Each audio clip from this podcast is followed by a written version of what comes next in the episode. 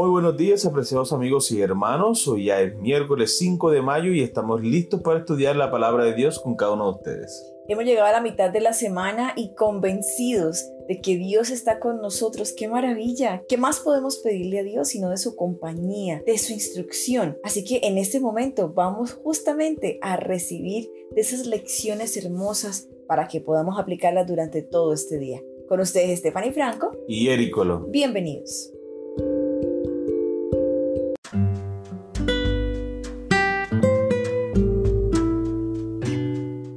Bien, recordemos el versículo para memorizar.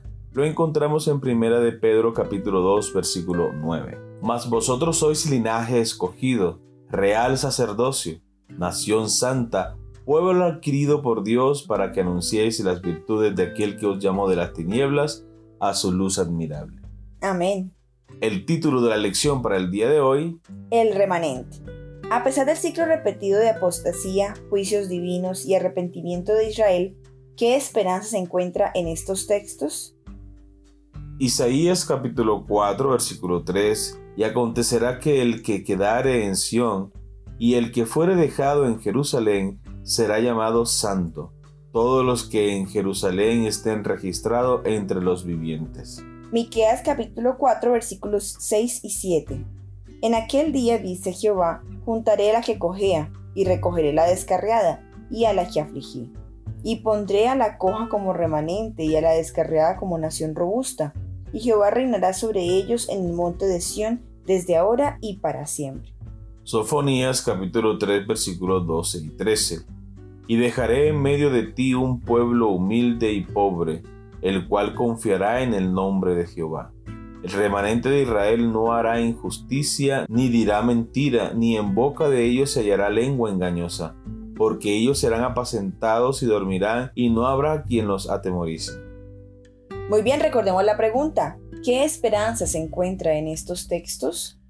En estos textos se hace una descripción del pueblo de Dios en desobediencia. Y aunque el pueblo esté en desobediencia, aunque haya cometido errores, con todo eso el Señor lo recogerá, lo apacentará como el pastor apacienta sus ovejitas porque un pastor no desecha a la descarriada, un pastor no desecha a su ovejita que es inquieta, que es traviesa. Antes la cuida, la protege, la vigila, está más pendiente de ella, le da más atención para que no se pierda de su rebaño. El pastor le atiende con amor y eso es lo que nosotros vemos en estos versículos, especialmente en Miqueas. Dice, en aquel día dice Jehová, juntaré la que cojea y recogeré la descarriada. Allí estamos también todos nosotros, en algún momento nos hemos descarriado, ¿sí o no, hermanos? No hemos hecho lo que Dios espera que hagamos como cristianos.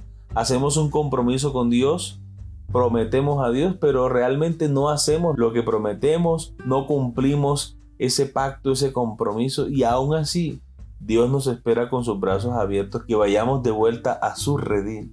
Cuánto amor, cuánta paciencia, cuánta tolerancia y sobre todo aceptación. Dios nos acepta exactamente como nosotros somos para poder ser transformados por Él. Amén. Aunque el plan de Dios para el antiguo Israel se arruinó por la desobediencia, nunca se frustró completamente. Entre las malezas todavía crecían algunas flores. Muchos profetas del Antiguo Testamento hablan de este fiel remanente, a quien Dios reuniría para sí como un hermoso ramo. El propósito de Dios al crear y conservar un remanente fiel fue el mismo que para todo Israel, usarlo como un instrumento divinamente designado para declarar mi gloria entre las naciones. Isaías capítulo 66 versículo 19. De esta manera, otros se unirían a los fieles para adorar al Rey, a Jehová de los ejércitos. Zacarías capítulo 14 versículo 16. Por lo tanto, no importa cuán mala se haya vuelto la situación, Dios siempre tiene a algunos fieles que, a pesar de la apostasía dentro de las filas del pueblo escogido de Dios, mantuvieron firme su llamado y elección. Segunda de Pedro, capítulo 1, versículo 10. En resumen, al margen de las deficiencias de la nación en general, todavía había quienes trataban de cumplir lo mejor posible su parte del pacto, Podemos ver, por ejemplo, Primera de Reyes capítulo 19, versículos 14 al 18. Y aunque quizá hayan sufrido junto con su nación, como el exilio de la tierra, la promesa final y suprema del pacto será de ellos, la vida eterna. Lee Juan capítulo 10 versículos 27 y 28. ¿Qué enseña Jesús allí? Aplica las palabras de Jesús y las promesas en ellas expresadas a la situación relacionada con la apostasía del antiguo Israel.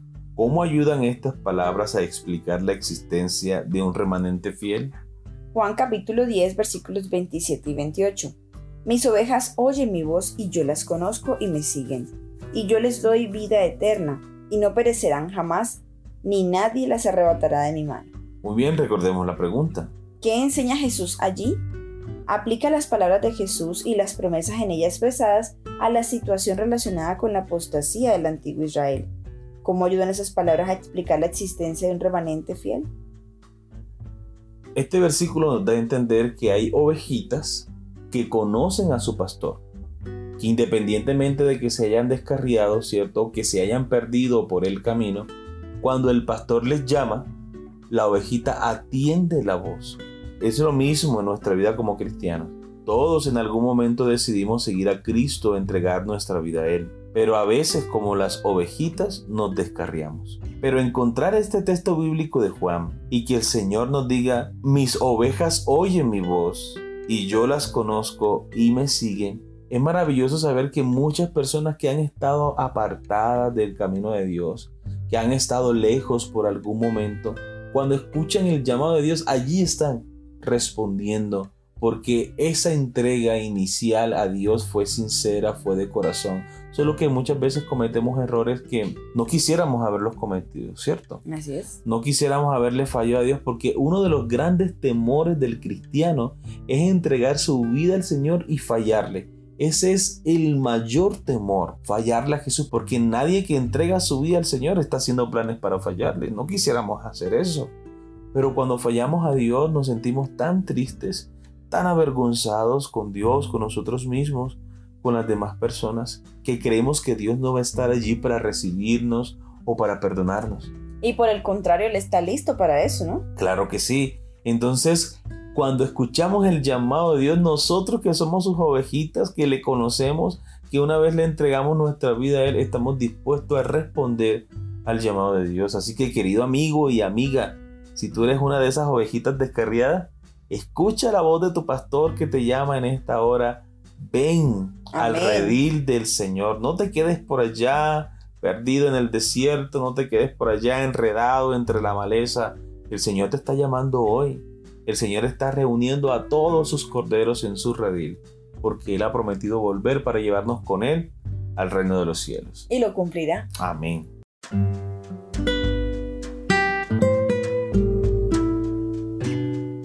Hace unos años una joven abandonó por completo su fe cristiana, fundamentalmente porque estaba desanimada por el pecado, la apostasía y la hipocresía que veía en su iglesia local. En realidad no eran cristianos, decía, usando eso como excusa para renunciar a todo. Responde a la siguiente pregunta sobre la base de los principios del estudio de hoy. ¿Por qué esta excusa es tan poco convincente? Porque uno se preguntaría, bueno, ¿y a qué iba la iglesia? Exacto iba para encontrar un grupo de hermanos fieles, consagrados, que no tuvieran errores ni pecados. Porque siendo sinceros, todos vamos a la iglesia precisamente para ser transformados por Dios. Amén. Hay defectos de carácter, hay errores que nosotros cometemos a diario. Cada uno de nosotros tiene una distinta personalidad. Por eso en la iglesia vemos toda clase de situaciones. Pero esto no nos debe desanimar. Exacto. Porque nosotros vamos a la iglesia para encontrarnos a Cristo. Obviamente si vamos a tener alguna desaveniencia con algunos hermanos por algún desacuerdo. Pero esto no es motivo para alejarnos de Dios o alejarnos de la iglesia. No, no, no, no. Recuerde que el Señor está puliendo no solo tu carácter, sino el carácter de todos en la iglesia. Es lógico pensar que entre las diferencias vamos a encontrar oposición, Vamos a encontrar dificultades, van a haber roces, hermanos, pero de eso se trata la vida cristiana. De eso se trata de que podamos tolerar, que podamos aceptar y que en Cristo Jesús, hermanos, podamos amar, amarnos los unos a los otros.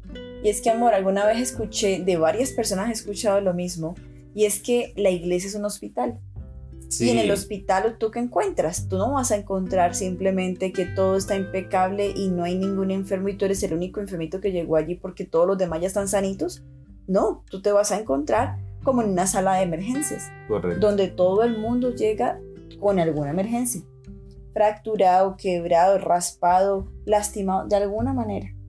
Entonces, tú no vas a encontrar en la iglesia, como decías tú ahora, amor, puros santicos y tú eres el único que llega allá para ser transformado. Porque a eso llegamos. Exacto, todos estamos en ese proceso. Exacto, entonces debemos entender que yo tengo errores, pero también mi hermano los tiene. Y los de mi hermano no son más graves que los míos. Cada cual tiene su cuestión que necesita trabajar con Dios. Puede que a tus ojos algo sea menos grave, o algo sea más grave. Lo que pasa es que en el momento de juzgar, juzgamos más grave los pecados de otros que los nuestros. Exactamente. Y entonces por eso nosotros nos ofendemos, sí. nos resentimos con las personas y hasta tomamos decisiones contrarias a la voluntad de Dios, alejándonos de la iglesia, dejando de participar y finalmente alejándonos de Dios, porque cuando uno se aleja de la iglesia, también se aleja de Dios. Es cierto. Entonces definitivamente no es correcto que nosotros porque veamos pecado en la iglesia o porque veamos errores en nuestros hermanos, inmediatamente lo que queramos hacer es renunciar o irnos de esa iglesia para irnos para otra. Definitivamente no es la solución. Si tú le pides a Dios que te ayude, que tú eres una persona impaciente, que quiere ser paciente, pues obviamente el Señor te va a dar eso, te va a dar prueba de paciencia y te va a requerir que tú tengas que poner a prueba tu paciencia, ejercitarla y luego poderla fortalecer. Si tú le pides a Dios que te ayude a vencer una tentación, ¿qué tendrás que hacer? Justamente al enfrentar las tentaciones, enfrentar las problemáticas, enfrentar las situaciones que tú deseas que, que pasen, pues justamente vas a tener de eso, vas a tener que enfrentar esas situaciones, pero lo puedes hacer de la mano de Jesús. Ahora que tú mencionas eso, amor, y es que esa es la gran bendición. Dios ha prometido estar con nosotros todos los días hasta el fin del mundo. Son situaciones que nosotros debemos afrontar de la mano de Dios. Ahora, ¿cómo resolvemos esta situación en la iglesia? Pues debemos seguir el consejo de Pablo en Filipenses capítulo 2, versículo 5. Haya pues en vosotros el mismo sentir que hubo en Cristo Jesús. Amén. Nada hagáis por rivalidad o por contiendas o por vanagloria, sino antes bien, considerando a los demás como superiores a vosotros mismos. ¿Qué fue lo que vino a hacer Jesús a esta tierra? Vino para servir, no para ser servido. Cuando nosotros comprendamos la humildad que vino a enseñarnos Cristo Jesús y la apliquemos en nuestra vida como cristianos, hermanos, vamos a ser tan humildes, tan sumisos a Dios. Así es. Que vamos a reconocer en nuestros hermanos alguien superior. Amén. Vamos a tener la humildad para agachar la cabeza y decir, hermano, por favor, perdóneme si le ofendí. Hermano, por favor, perdóneme si en algún momento obré de alguna manera que a usted no le gustó o le molestó. Y si todos asumimos esta misma humildad, esta misma actitud, la iglesia crecerá para honra y gloria de Dios. Amén. Muy bien, queridos amigos y hermanos, hemos llegado al final de la lección para el día de hoy. Esperamos que haya sido de gran bendición para ti como lo ha sido para nosotros. Y recuerden nuestra cita para el día de mañana con una nueva lección. Que Dios te bendiga.